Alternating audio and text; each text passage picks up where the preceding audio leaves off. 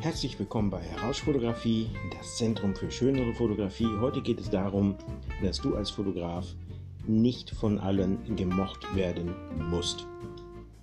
Was bedeutet das? Du musst nicht von allen gemocht werden. Das bedeutet, dass du dir im Klaren darüber bist, dass du derjenige bist, der frei über die Höhe des Niveaus entscheidet.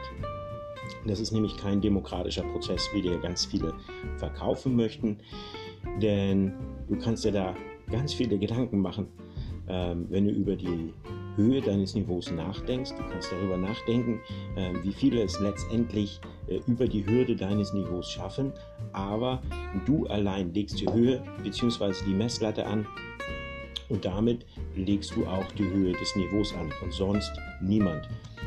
Wenn du nämlich ähm, ähm, dazu neigen solltest, dich dort von anderen Leuten zu beeinflussen, dann übersiehst du einen wichtigen Punkt. Die äh, Standhaftigkeit und die Höhe deines Niveaus, ähm, die Festigkeit deines Niveaus ist ein fester Bestandteil deiner Marke, deines Brandings, deines Rufes, deiner ganzen Fotografie und deiner ganzen Person.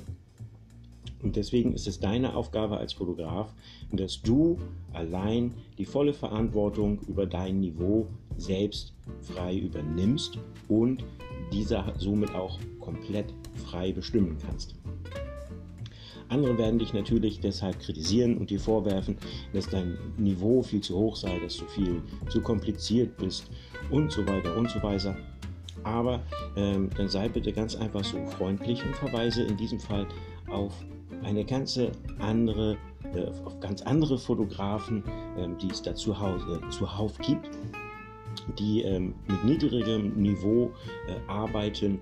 Ähm, das müsste dir eigentlich überhaupt nicht schwerfallen, denn ähm, es gibt genug Fotografen auf dem Markt in allen Niveaulagen. Aber vermeide unbedingt den Fehler, dass du dein eigenes Niveau senkst. Ähm, es wird nämlich ganz gerne äh, einem verkauft, dass die Senkung des eigenen Niveaus eher ein Entgegenkommen ähm, auf andere Menschen äh, darauf hinzu ist, damit man zum Beispiel beliebt und erfolgreich wird. Aber ähm, wer ist wirklich erfolgreich, wenn er niveaulos ist? In Wahrheit beschreibt die Senkung deines Niveaus nämlich, dass du unsicher, unselbstständig und niveaulos bist. In dem Fall, falls du es senken solltest. Das solltest du in jedem Fall vermeiden.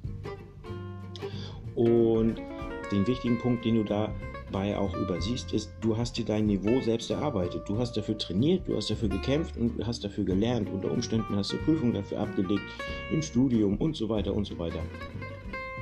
Das bedeutet in Wahrheit, dass jeder andere das Niveau, das du erreicht hast, auch erreichen kann.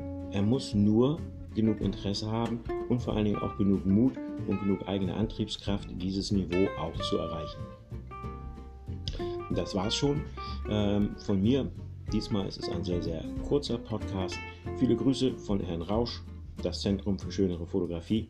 Wenn ihr mehr über mich erfahren möchtet, schaut ihr bei www.herausch.wordpress.com und dann sehen wir und lesen wir uns im nächsten Monat wieder. Bis denn dann. Tschüss.